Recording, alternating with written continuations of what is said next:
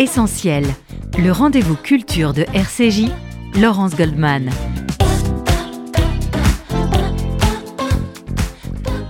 Et c'est un essentiel exceptionnel que je vous propose ce matin sur RCJ, un essentiel dans lequel nous allons parler de justice et de mémoire. À mes côtés, Sigalite Lavonne, bonjour. Bonjour. Vous êtes directrice adjointe d'Acadème. Bienvenue sur RCJ pour cette première émission coproduite par ces deux médias du FSJU. Nous recevons ce matin, Sigalite, deux hommes qui ont voué leur vie au combat contre l'impunité des crimes commis par les nazis à l'encontre des juifs pendant la Seconde Guerre mondiale, à la construction et à la préservation de l'histoire de la Shoah, mais aussi au soutien à l'État d'Israël. Bonjour Serge Klarsfeld.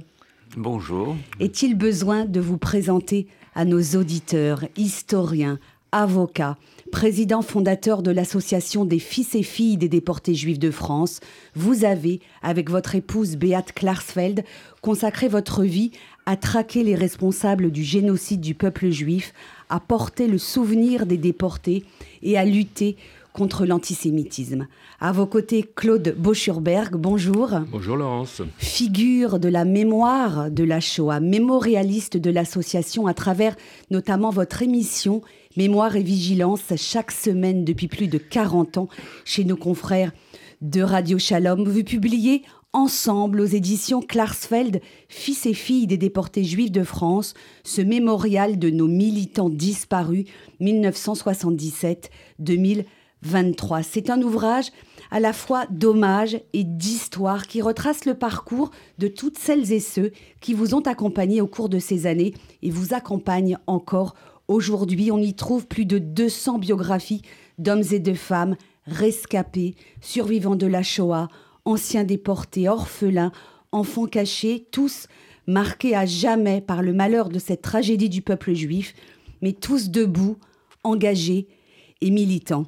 Avant de vous donner la parole, Serge Klarsfeld, je voudrais vous citer dans les toutes premières pages de ce livre Lorsque nous disparaîtrons, écrivez-vous, au lieu d'être invisible et absent, on se souviendra qu'entre 1970 et 2030, une petite armée d'orphelins de la Shoah et d'enfants cachés s'est vaillamment battue pour la justice et la mémoire. C'est une phrase que j'ai trouvée magnifique et émouvante et qui dit tout. Elle illustre votre combat et ce que vous êtes, les fils et filles des déportés juifs de France, votre courage, votre force, votre ténacité, votre engagement, mais aussi votre fraternité, Serge Klarsfeld. Oui, les fils et filles, c'est c'est une grande famille, ou c'était une grande famille, euh, euh, qui se restreint chaque année, malheureusement. Et nous sommes maintenant une petite poignée de militants, mais nous avons été euh, beaucoup plus nombreux, et même des milliers à Cologne, par exemple, ou dans d'autres manifestations. nous n'avons jamais cessé de de militer dans divers pays euh, en Europe ou ailleurs d'ailleurs. Et puis, euh, euh, Béat, et moi, nous avons été l'avant-garde, disons les représentants, parce que finalement, cette association, elle est née de la rencontre d'une Allemande non juive qui voulait réhabiliter son, le peuple allemand et puis d'un juif euh, conscient de ses responsabilités vis-à-vis de ceux qui avaient disparu. Ah, vous êtes l'un et l'autre, Serge Klarsfeld et Claude Boschurberg, des orphelins de la Shoah. Vous étiez enfant lorsque vos pères ont été arrêtés puis déportés avant d'être assassinés dans les camps de la mort. Euh, à quel moment avez-vous pris conscience, avez-vous compris que cette histoire des Juifs d'Europe exterminés par les nazis risquait de tomber dans l'oubli et qu'il fallait la faire exister? Serge. Klarsfeld. Je l'ai compris, moi, en 1965, en me rendant à Auschwitz à une époque où personne de l'Ouest ne se rendait à Auschwitz, qui était, il y avait la guerre froide. Mm. Et là, j'ai compris parce que à, Auschwitz même, il y avait beaucoup de monde venant des démocraties populaires, mais à Birkenau, j'étais tout seul. Et j'ai compris à Birkenau, où mon père a été assassiné, où moi-même j'aurais dû mourir, j'ai compris que j'appartenais à une génération tout à fait exceptionnelle de juifs, puisque nous avions échappé, j'avais échappé à la pire menace euh, qui planait sur le peuple juif, et que 6 millions de juifs avaient péri, et que d'autre part, euh, j'avais vu la renaissance d'un État juif après 19 siècles de disparition, et que euh, ma foi, il fallait assumer à la fois la mémoire et à la fois euh, défendre, défendre cet État juif qui venait de renaître et qui était perpétuellement menacé. Claude Baucherberg, oui. Oui, d'abord je voudrais dire que, en fait, merci de, nous recevoir ce matin. C'est une émotion, c'est une émotion de me retrouver là et à côté de, Serge. Il faut, préciser, euh, je crois qu'on ne dira jamais assez l'épopée qui a été celle de Serge et Beat Klarsfeld. Je lui dis souvent, je lui dis, tu sais, dans quelques années, euh, espérons vivre très longtemps, mais dans quelques années, en université, on fera des doctorats sur leur, euh, sur leur parcours, qui est véritablement exceptionnel. Et pour nous, les fils et filles des déportés juifs de France, ça a été aussi, euh, je dirais, un honneur et un privilège, parce que ne croyez pas, notre, notre euh, démarche et notre parcours est loin d'être mortifère, puisque euh, c'est en affrontant, je dirais, l'histoire et, la mémoire que d'une certaine manière, on exorcise, on exorcise beaucoup de, souffrances et, de douleurs. Donc ça a été une chance, une chance réelle d'être ensemble et de de se lancer dans, l'aventure que, vient de, décrire Serge Klarsfeld. Pour ce qui me concerne, je crois que je dois tout, tout, simplement à la découverte du mémorial des, déportés juifs de France, qui date de 1978, où, comme beaucoup de mes frères et sœurs, hein, fils et filles, j'ai pu découvrir le, parcours de, mon père, le parcours exact, parce qu'on savait qu'il avait été déporté, mais on ne savait pas exactement les circonstances. Or, le mérite de Serge, à travers cet ouvrage qui, inaugure en quelque sorte un océan de livres de référence après, eh bien, on découvre l'itinéraire euh, de, notre père en particulier, pour d'autres, comme euh, un ami cher, Jacques Toros, pour son frère, euh, et, d'autres encore. Et là, à ce moment-là, je me rends compte que euh, mon père, pour ce qui me concerne, avait été déporté donc euh, par un convoi assez atypique le 15 mai 1944 en direction des pays baltes, et où Serge décrivait que ce convoi avait été séparé en deux, une moitié en Estonie, l'autre en Lituanie. Et aujourd'hui, aujourd'hui, il reste un seul survivant de ce convoi, 878 hommes, parti le 15 mai 1944 depuis Drancy pour, euh, pour les pays baltes. Et là encore, c'est tout à l'honneur de Serge, c'est qu'au moment de l'indépendance des, pays baltes, eh bien, euh, en 1993, nous avons fait ce voyage pour la première fois sur les traces de ce convoi, et nous nous sommes retrouvés en particulier dans un fort terrible qui s'appelle le Fort Neuf, en Lituanie, à Kaunas, où en réalité nous avons euh, pris conscience que là, pour la plupart, leur vie s'était achevée dans ce, on peut dire, dans ces abattoirs. Parce que euh, ce qui m'a frappé et ce que je ne pourrais jamais oublier, c'est que dans une, dans une, grande cellule de ce fort, il y avait encore des inscriptions dont le fameux Nous sommes 900 Français, qui a été ensuite repris par l'association des, des amis et, des familles du convoi 73, mais en particulier, nous étions à ce moment-là avec Jacques Toros, qui découvrait sur le mur de cette cellule le nom de son frère. Mhm. Je ne sais pas si vous pouvez imaginer l'émotion euh, qui a éclaté à, ce moment-là. Voilà un petit peu comment euh, je me suis mis en chemin euh, dans cette aventure, parce que, je, encore une fois, je le répète, je, dois tout à Serge, qui nous a mis en chemin pour précisément euh, je dirais, faire ce travail euh, de mémoire et d'histoire. Sigalit Lavonne. Oui, Serge Klarsfeld, ce, mémorial des, Juifs euh, déportés de France, qui part en 1978, à l'origine, vous le faites pour les procès, pour que ces déportés, soient, qui n'étaient plus là, soient présents au procès. C'est ça qui a déclenché ce travail d'archives et de mémoire. Tout à fait c'est un, procès finalement qui s'est déroulé selon le droit pénal allemand, mais en fait c'était un procès pour crime contre l'humanité.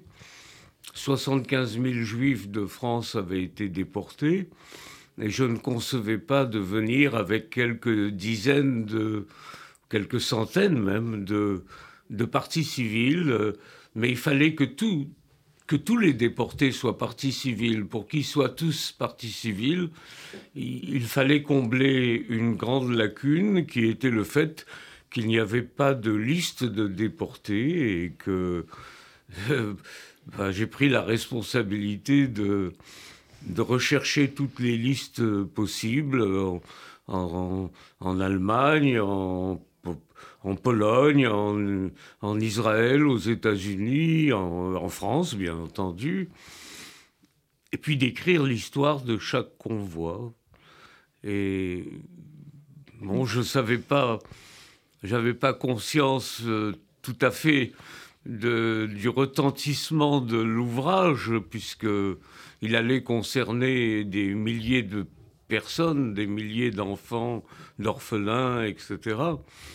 Mais euh, en tout cas, j'étais conscient qu'il fallait absolument écrire ce livre euh, qui n'avait pas été écrit et, que c'était une référence par rapport euh, à l'histoire des, au sort des Juifs de, France et que, en tout cas, il était indispensable au procès. Et effectivement, au procès, il était sur la table des, des accusés, la table des des magistrats et, de, des partis civils et il a été euh, utile euh, à la condamnation des organisateurs de la solution finale. Et il a été utile aussi à tous les fils et filles de déportés qui ont pu découvrir euh, le destin comme, comme Claude Boucherberg. Claude, vous, vous, expliquez que euh, vous, votre mère, vous et votre sœur, vous avez échappé par miracle oui. Euh, à la déportation. Oui. Euh, Serge et vous, votre et votre mère, c'est pareil. Vous étiez caché, je crois, dans un placard. Il s'en est fallu de peu que oui, vous. derrière une fausse cloison. Hein, on était tous les trois. Mon père a ouvert la porte pour que aux Allemands pour que on ne cherche pas trop soigneusement, mais un Allemand est entré dans le placard, il a rabattu les vêtements qui étaient devant la fausse cloison, et à quelques centimètres près, il n'a pas touché la fausse cloison, il s'est pas rendu compte, et nous avons survécu. Mais mon père est mort.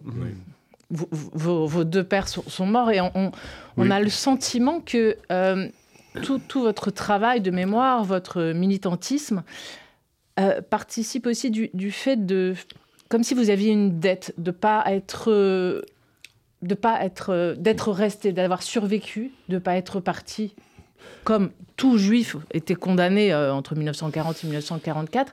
Est-ce que ça, c'est pas une forme de résilience, une manière de survivre? Alors, peut-être que pour répondre à la question, pour avoir interviewé euh, beaucoup de, survivants, de rescapés de, des camps euh, durant presque plus de quatre décennies du reste. Il me semble que cette dette-là, avec un petit sentiment de culpabilité, comme on peut le voir Je chez, pas le, dire. chez mhm. les fils et filles des déportés, juifs de France, à ma connaissance, ça ne fonctionne pas comme ça. Mhm. Ça ne fonctionne pas comme ça. Je crois qu'il faut, vous savez, dans la tradition juive, on dit il faut, il faut un maître. Fais-toi un maître, on dit. Hein, voilà. Le maître, euh, il faut qu'il soit en même temps un initiateur. Je crois que Serge a été l'initiateur euh, de, ce, oui, de cette trajectoire. Parce que, avant tout, on dit c'est un, un combat pour la mémoire. Je dis non, c'est un combat éthique. C'est avant tout un combat éthique. Quand on voit ce qu'il a accompli avec sa femme, en réalité, rien ne pouvait s'opposer à sa démarche de vérité. C'est ça, c'est un combat éthique. Pour nous, modestement, c'est aussi, je dirais, alors, euh, un, comment dirais-je, un lien, voilà, un lien. Euh, je dis souvent, euh, quelquefois dans, ce, dans cette démarche-là, c'est comme si, symboliquement, on prolongeait la voix de ceux qui ne sont plus, prolongeait la voix de son père. Voilà. c'est comme ça que je vois les choses. Mais avant tout, c'est l'éthique qui, Mhm. me conduit. L'éthique et la justice. L'éthique et la justice, parce que en fait, vous- euh, Laurence tout à l'heure parlait de l'émission Mémoire, Mémoire et Vigilance. La mémoire ne se coupe pas de, de l'esprit de justice, c'est impossible. Quand on voit le parcours, euh, l'épopée des, des Klarsfeld, la mémoire colle à la justice. Il y a pas, je dirais, et réciproquement. C'est je dirais, les procédures à l'encontre des collabos, c'est la procédure à l'encontre de Barbie, etc. Je veux dire, c'est énorme ce qui a été accompli, énorme. Euh, alors ce livre, il est chronologique. Il commence avec Julien Aubard, ancien résistant, ancien déporté, décédé en 1977. Il se termine avec Laurent Goldberg, ancien grand résistant également. Beaucoup d'anciens résistants hein, parmi les fils et filles de déportés juifs de France. Euh, Laurent Goldberg, il est décédé à l'âge de 100 ans il y a quelques mois. Euh, on est frappé, enfin j'ai été frappé en tout cas à la lecture de ce livre. euh, par euh, le récit de ces vies euh, que, que vous avez écrites euh, l'un et l'autre, Serge Klarsfeld et, Claude Boschurberg, mais également par la simplicité de ces vies, par l'humanité, par ces destins fracassés. Et je voudrais qu'on qu'on dise un mot de cette première génération qui vous a rejoint. C'était dans les années 70. Ces survivants de la Shoah avaient 15 ans, 20 ans parfois un peu plus euh, euh, pendant la Shoah, au lendemain de la guerre, et c'est important de le rappeler, je crois, aux, aux jeunes générations qui nous écoutent ce matin, on ne parlait pas de ça, on ne parlait pas de la déportation, on ne parlait pas des chambres à gaz, des fours crématoires. Les survivants, finalement, ils se sont construits ou reconstruits à peu près tout seuls, Serge Klarsfeld. Oh non, ils ont, ils ont eu, ils ont formé des associations quand même, l'association de Henri Boulavko, euh, l'amicale des déportés d'Auschwitz, euh, euh, d'autres associations ayant d'autres orientations politiques. Non, ils sont restés assez soudés et assez proches. Mais dans la société les française en les uns général, oui, dans la société française en général, on ne parlait Mais pas des en dehors de la société française, qui, elle, préférait ne pas en parler, puisque elle se souvenait de moins en moins précisément que la plupart des Juifs avaient été arrêtés par des policiers français aux ordres de leur gouvernement. Et donc, euh, on, en, on en parlait très peu en dehors du, du monde des, des survivants. Euh, les amis de ma mère étaient aussi des, quelques, des familles qui avaient été frappées par la déportation. Donc, ils parlaient de leurs disparus, ils parlaient des circonstances de, de, pendant la guerre, de ce qui s'était passé. Et j'ai toujours entendu parler de cela. Moi, je suis allé à, à l'inauguration du monument de, de Rapoport à, à, Bagneux euh, pour les engagés volontaires, puisque mon père avait été engagé volontaire et avait combattu, euh, que son neveu avait été tué à côté de lui. euh, euh, donc j'ai baigné dans, mais j'ai baigné familialement, mais pas en dehors. En dehors, euh, au lycée, euh, au lycée, on n'en parlait pas, on n'en parlait jamais. Et, et quand j'ai, on mettait profession du père, bon, je m'étais mort en déportation, mais je m'étais pas assassiné en déportation, mort en déportation, comme si cette mort était normale, alors que bon.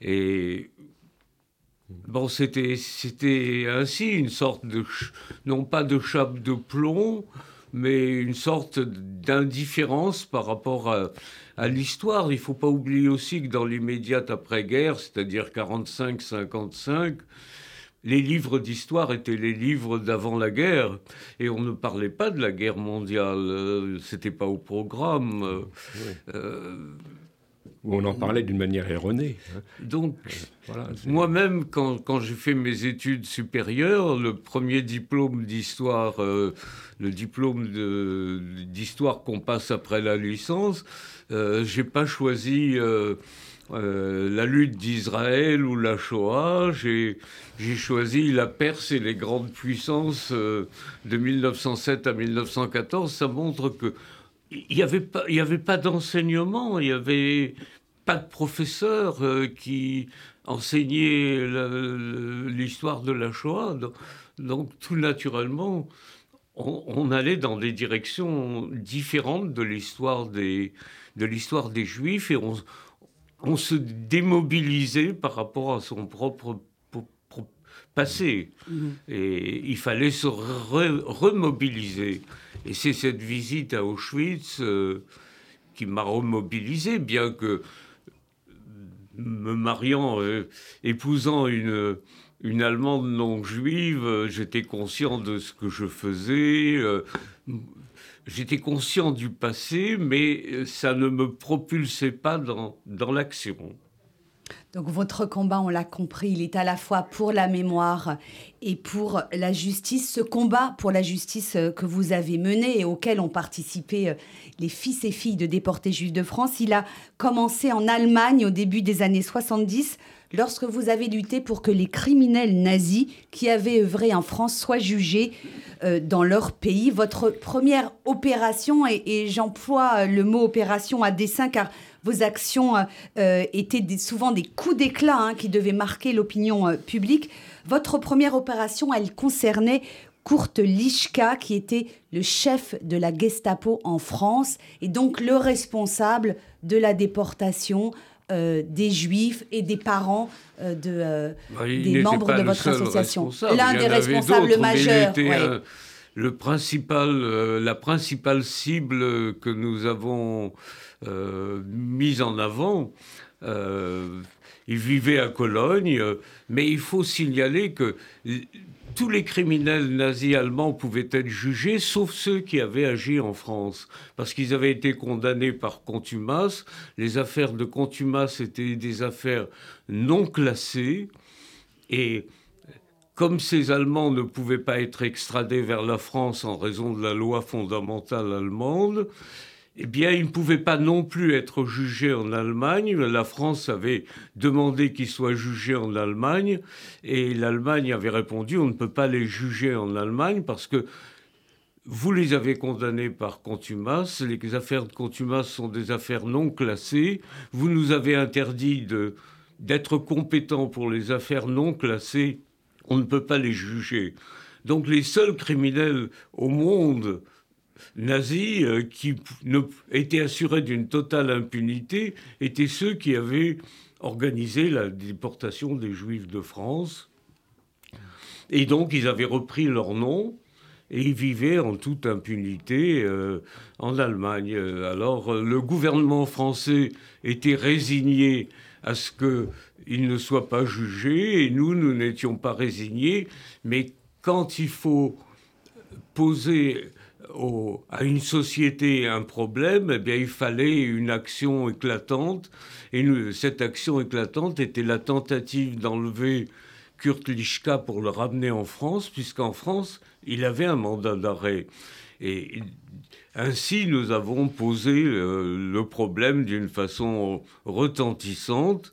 Et euh, pendant huit ans, il nous a fallu militer par des actions illégales, puisque ça a été notre stratégie d'agir illégalement, d'assumer devant les tribunaux notre responsabilité et de dire nous continuerons à agir tant que vous ne ferez pas ce qui est juste, c'est-à-dire voter au Parlement euh, la loi qui permet de juger en Allemagne ces criminels. Et finalement, on a obtenu satisfaction.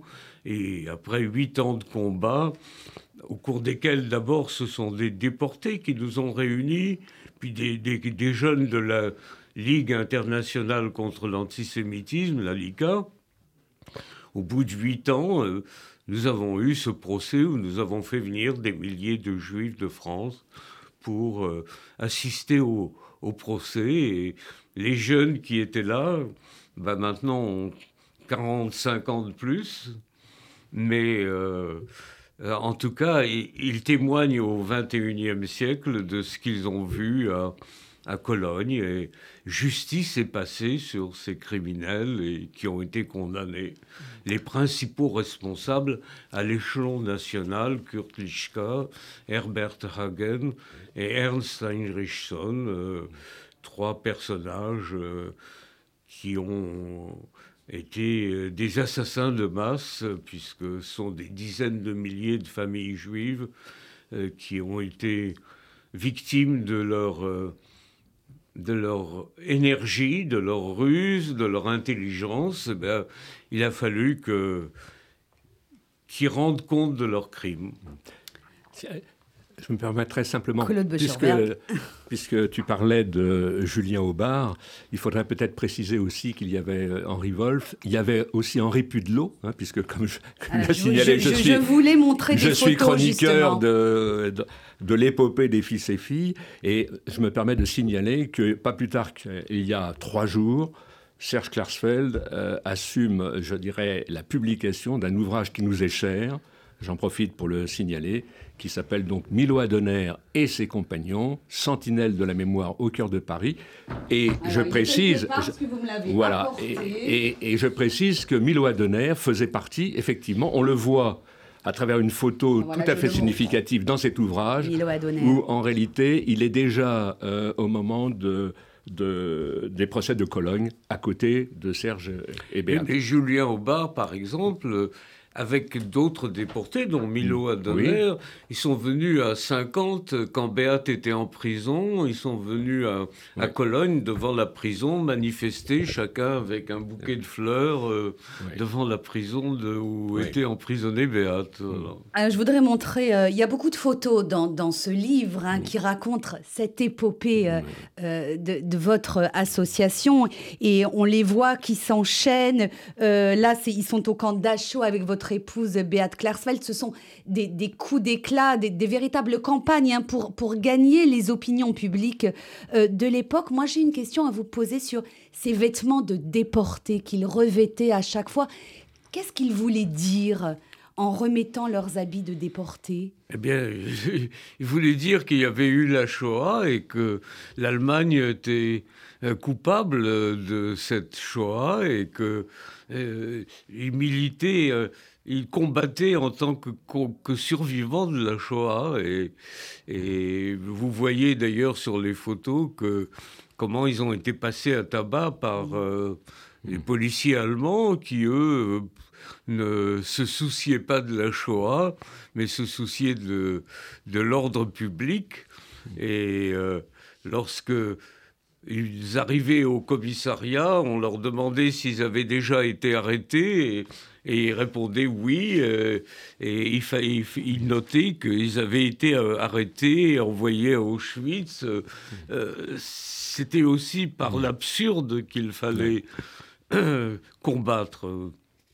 Il fallait, il fallait oser affronter les opinions publiques du monde entier, en fait, puisqu'il y avait des nazis qui vivaient tranquillement en Allemagne, d'anciens collabos qui vivaient en toute impunité en France sans parler de ceux qui étaient euh, réfugiés. Euh, par exemple, pour, pour, pour, ceux qui venaient manifester avec nous, les anciens déportés, il fallait d'abord affronter l'hostilité de la rue. Euh, les passants qui voyaient l'ordre public troublé, les vitrines ou les devantures des bureaux abîmées ou dégradées par les, Hmm. par nos manifestants, euh, tout cela était euh, difficile à assumer. Euh, lors des obsèques de l'un de vos amis, Gilbert Hermann, en 1983, vous dites, Serge Klarsfeld, notre cause exigeait une intransigeance morale. vous ne cherchiez ni la revanche, ni la vengeance, mais la justice. Oui, nous sommes intransigeants, on est indépendants, on, tient compte. La référence pour nous, effectivement, a été et la Shoah, et on ne peut pas si on a cette référence, on ne peut pas ne pas être intransigeant. C'est pour ça que nous sommes intransigeants. Euh, sur le plan politique, nous disons ce que nous avons à dire. Sur le plan financier, nous, nous sommes la seule organisation juive à ne jamais avoir demandé un centime à la Fondation pour la mémoire de la Shoah, alors qu'elle nous doit en partie sa création. Euh, nous voulons être indépendants pour, euh, pour dire ce que nous considérons être notre volonté à partir de la référence que nous nous sommes donnée et qui est le, sort des Juifs. Pour moi, chaque fois qu'il y a une grande difficulté, une crise, un problème grave, je me réfère à... Je revois mon père sur la, arrivant à, à Auschwitz. Euh, je m'imagine moi-même arrivant à Auschwitz et je ne peux pas ne, pas être intransigeant. Claude mais Non, mais c'est, c'est magnifique euh, d'entendre Serge, parce qu'encore une fois, je ne veux pas me répéter, mais c'est, tout son combat. C'est-à-dire que c'est la vérité, c'est l'intransigeance, et quelles que soient, je dirais, les autorités en place, hein, à partir du moment où, je dirais, ils ne répondent pas à la demande qui est faite, comme tu l'as dit, de mémoire et de justice, eh bien, euh, je dirais, euh, ils vont jusqu'au bout. Quand je dis ils vont, c'est le couple qui va, qui va jusqu'au bout. Euh, alors, tout à l'heure, il faut toujours citer aussi les choses. C'est que je parlais du seul survivant du, du, convoi 73, donc parti dans les pays baltes, le, les pays baltes le 15 mai 44. Je voudrais citer son nom, je crois que je ne l'ai pas fait, et je tiens à le citer parce que c'est un ami cher qui s'appelle Henri Zeidenberger. Et, donc euh, voilà, euh, seul survivant aujourd'hui de 878 hommes, et au-delà, on peut dire qu'avec tous les, déportés et les rescapés qui nous ont quittés, il représente aujourd'hui, euh, je dirais, peut-être l'ensemble de la déportation. Hein. Euh, avant de revenir au travail que vous avez euh, réalisé également, Claude Boschurberg, euh, un mot, Serge Klarsfeld. Je viens de retrouver une note que je ne trouvais plus là il y a un instant sur ce que vous disiez tout à l'heure, cette intransigeance, ce combat qui a été le vôtre et, ces anciens déportés qui revêtaient leurs vêtements de déportés pour affronter l'Allemagne. Dans la, la, nécrologie pardon, de Julien Aubard, vous dites il est le symbole du déporté qui ne courbe pas la tête et ose demander des comptes. Euh, ce verbe oser demander des comptes, il m'a marqué. Euh, qu'est-ce que vous avez voulu dire par il a osé demander des comptes? C'était difficile de le faire lorsqu'on rentrait des camps de la mort et qu'on on était face à cette, euh, face à cette, Allemagne qui avait condamné le peuple juif à la mort.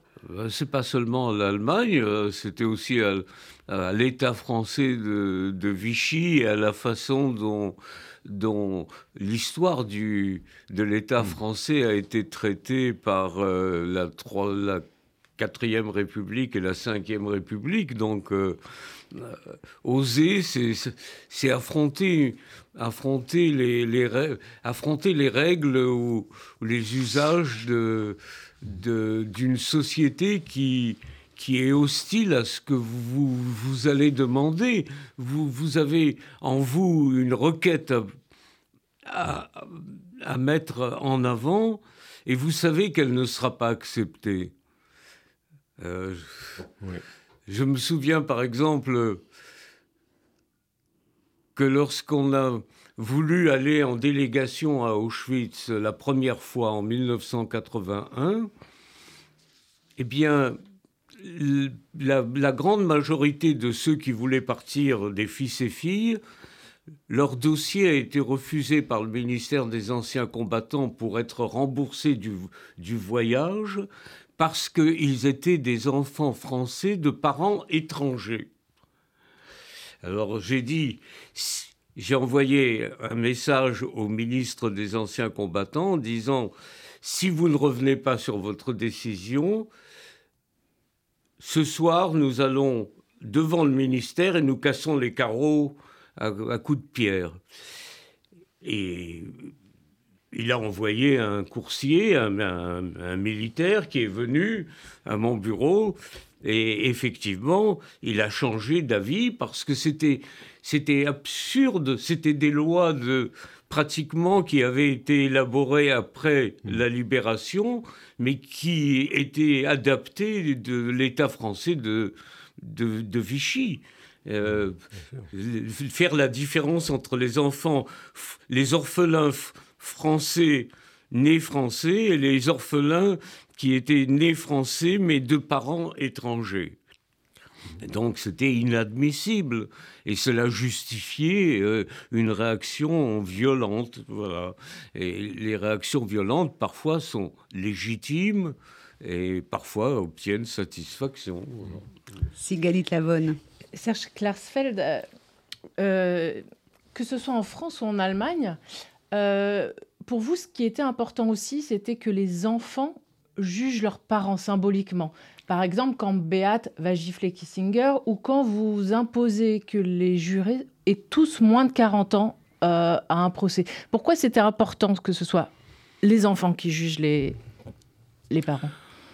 Bah, Je, n'aurais, je pense, jamais épousé Beat si, si je n'avais pas été marqué par... Euh, l'exemple des Hans et Sophie Scholl, euh, que j'avais lu vers 17-18 euh, ans, et le fait que des Allemands aient donné leur vie, perdu leur tête, puisqu'on les a décapités, pour avoir distribué des tracts contre, contre Hitler. J'ai lu les tracts et les tracts disaient qu'après la guerre, il faut il faut réagir. Après la guerre, euh, il, faudra demander des comptes euh, à la génération qui a accepté Hitler.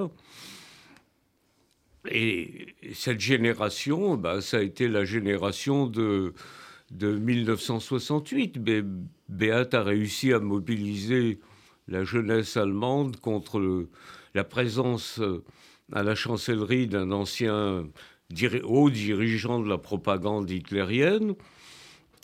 Et nous avons réussi à faire passer quand même Willy Brandt. Il est passé par miracle. Il est devenu chancelier par miracle en 1969, donc tout de suite après euh, cette mobilisation. Et Willy Brandt a changé l'Allemagne. Euh, Willy Brandt s'est incliné au, au, ghetto de Varsovie. Puis Willy Brandt a transformé, avec Helmut Schmidt ensuite, ont transformé l'Allemagne en une grande démocratie. C'était important. Donc on a influé sur l'histoire aussi, Béat a influé sur l'histoire dans un sens positif, tout en ayant, bien entendu, un geste qui était un geste qui peut paraître violent, mais quand le juge euh, qui l'a condamné à un an de prison ferme lui a dit comment vous avez pu user de la violence contre un contre le chancelier, bah, Beat a répondu euh, la violence, c'est quand on impose un chancelier nazi à la jeunesse allemande. Alors votre combat pour la justice s'est également euh, exercé en France. Hein. On se souvient de ces procès qui ont marqué l'histoire et qui ont bouleversé euh, euh, les opinions publiques et bouleversé la connaissance et la compréhension que nous avions de ce qui s'était passé pendant la Shoah, les procès de Claude Barbie tout d'abord, puis celui de Paul Touvier et de Papon, c'était dans les années 1980 et 1980. 90. Alors là, le, combat été peut-être moins violent physiquement, mais néanmoins, il a été long et difficile pour qu'on arrive à ces procès C'était pas la même stratégie que nous avons appliquée en France qu'en Allemagne. En, en, Allemagne, ça a été l'action illégale. En France, ça a été de déclencher des affaires judiciaires visant des hommes qui avaient été, comme Bousquet, représentant du gouvernement, puisqu'il était ministre de la police.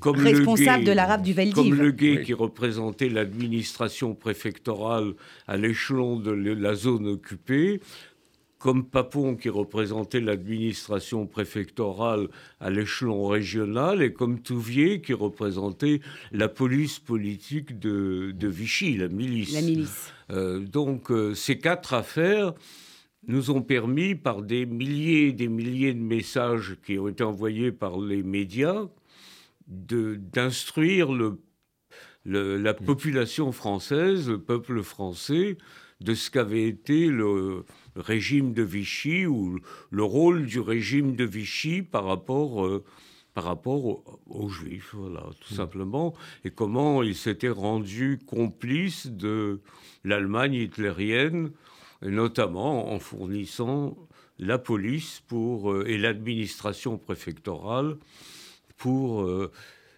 pour se saisir des Juifs dont les Allemands avaient besoin pour remplir les trains qui les conduisaient à l'abattoir.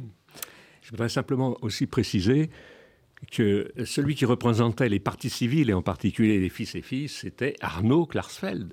Il faut savoir que quand on, s'est retrouvé à Versailles et puis après, je dirais, euh, euh, pour, pour Papon à Bordeaux, eh bien, j'ai le souvenir que le seul qui faisait peur à Papon, c'était Arnaud Klarsfeld. Et puis, et puis il, était, il était aussi euh, très non, Les grandes affaires ont été les affaires le Bousquet et le Guet. Euh, les procès, ça a été Papon et, et, Touvier. J'aurais préféré le procès de Bousquet. Mais Bousquet a été assassiné. Oui. Le, le, procès de Bousquet ou de Le Guet. Mais euh, dans les dans les procès, nous avons eu une position différente de celle des autres partis civils. Euh, la première, pour Touvier, c'était de dire que, que Touvier était seul responsable de l'exécution de Rieux-la-Pape, alors que les autres partis civils, les autres avocats des partis civils craignaient que si on mettait la responsabilité sur les seuls euh, français, eh bien, euh, la définition du crime contre l'humanité et la responsabilité des Allemands n'auraient pas été euh, comment dire, marquée et qu'on risquait de ne pas avoir de condamnation. Et dans le procès Papon, nous avons demandé, avant même le procès, une peine graduée que nous avons évaluée à 10 ans de prison, alors que pratiquement toutes les autres parties civiles mmh. réclamaient la condamnation à perpétuité. Mmh. Et nous, nous, nous pensions que nous ne pouvions pas prouver la culpabilité, disons, la, volonté de Papon euh, de, de, d'homicide par rapport aux Juifs, et que dans le doute, il fallait que les jurés allaient partager notre doute et que où ils allaient la, probablement, et qu'une peine graduée, euh, ils se rallieraient à une peine graduée. effectivement, les jurés ont finalement choisi la peine graduée de 10 ans de prison et euh, Papon était condamné. nous ne voulions pas risquer que Papon puisse être acquitté. Oui, alors il s'avère que pendant allez, plus de 20 ans, parce que Serge venait dans mon émission euh, d'une manière très régulière et je lui posais la question à chaque fois alors où en est-on avec Papon? Et alors ce qu'il caractérise aussi, c'est l'optimisme, parce que en fait le dossier était bien construit et qu'il savait qu'on aurait gain de cause. Et ça a été, ça a été le cas. Hein. Il faut dire que euh, les Klarsfeld étaient très entourés, puisque on se retrouvait, euh, on prenait le train pour Bordeaux, en particulier pour le procès de Papon, et qu'à l'extérieur, nous étions là aussi avec des banderoles de manière à ce que l'opinion publique eh bien, puisse être au courant de, ce qui se passait également. Oui, il y a eu 35 audiences à Cologne, et chaque fois, les, Juifs venaient de. Les fils et filles venaient de, de, de Paris ou de province. Et à Bordeaux, euh, ça a duré six mois, mais à chaque audience, nous étions devant le tribunal. Moi, je ne suis jamais entré au tribunal. C'est Arnaud qui, Parce que... qui menait la danse dans le tribunal. Parce que, en fait, ce travail de mémoire, hein, encore une fois éthique, hein, c'est une implication, hein, une implication, je dirais même physique. C'est pas une mémoire de bureau. C'est-à-dire, voilà, c'est sur le terrain. C'est ça qui, c'est ça qu'il faut garder présent à l'esprit, quoi. Euh, dans ce livre, donc, vous avez écrit l'un et l'autre les biographies euh, des membres euh, d'une partie hein, des membres de l'association, des militants, des fils et filles des déportés juifs de France. Claude Boschurberg, le mémorialiste de l'association, euh, vous utilisez, vous avez utilisé très souvent le mot mensch pour qualifier ces militants. Oui. Alors c'est du yiddish, il faut peut-être le traduire. Je ne sais pas si c'est vraiment.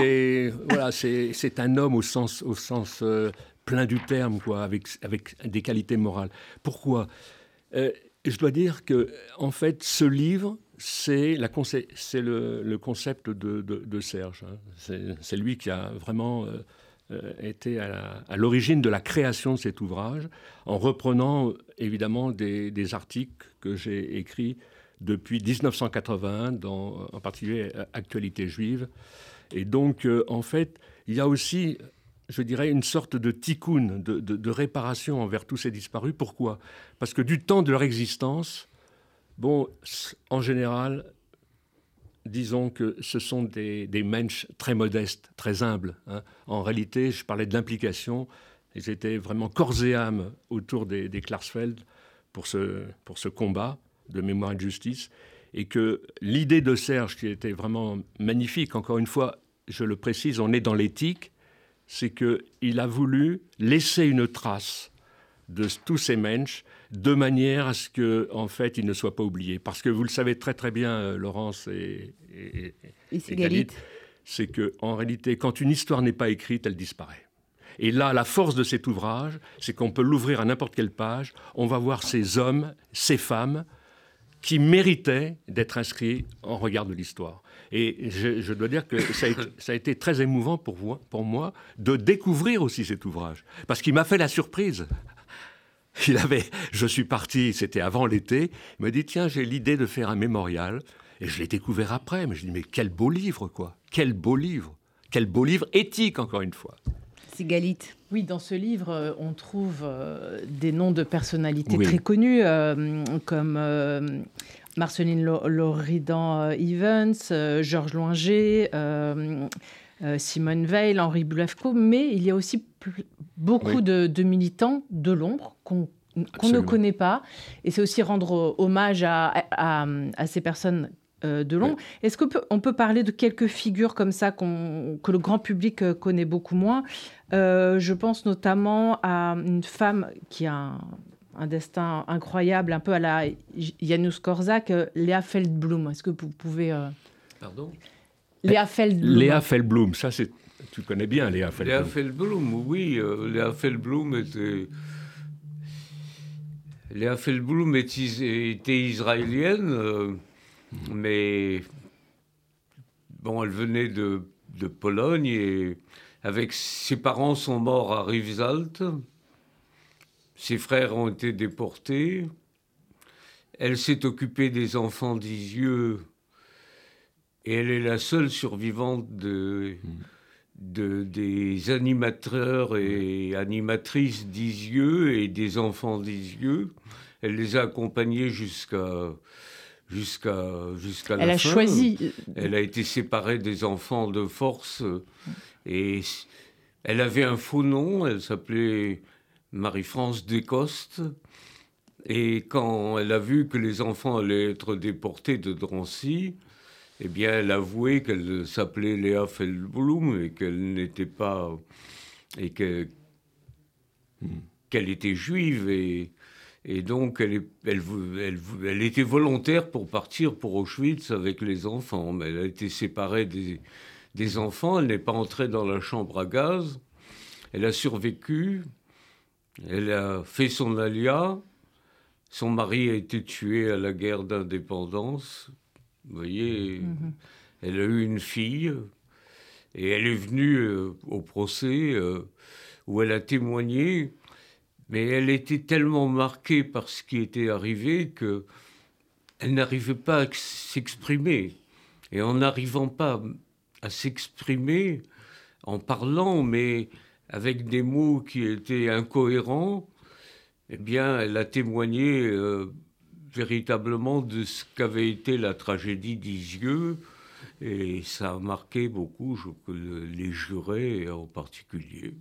Et toute l'audience, quand ils ont vu les trois femmes, Madame Ben Guigui qui avait perdu trois enfants et qui était d'une sérénité totale, alors qu'elle avait été déportée à Auschwitz, euh, au bloc des expériences médicales. Madame euh, Alone Brenner qui, hmm. qui, pleurait ses enfants euh, aussi d'une façon un, peu incohérente, mais qui poussait des, des gémissements tels que on sentait la douleur d'une mère qui avait perdu trois enfants et son mari. Bah, Barbie euh, n'était pas là pour, euh, hmm.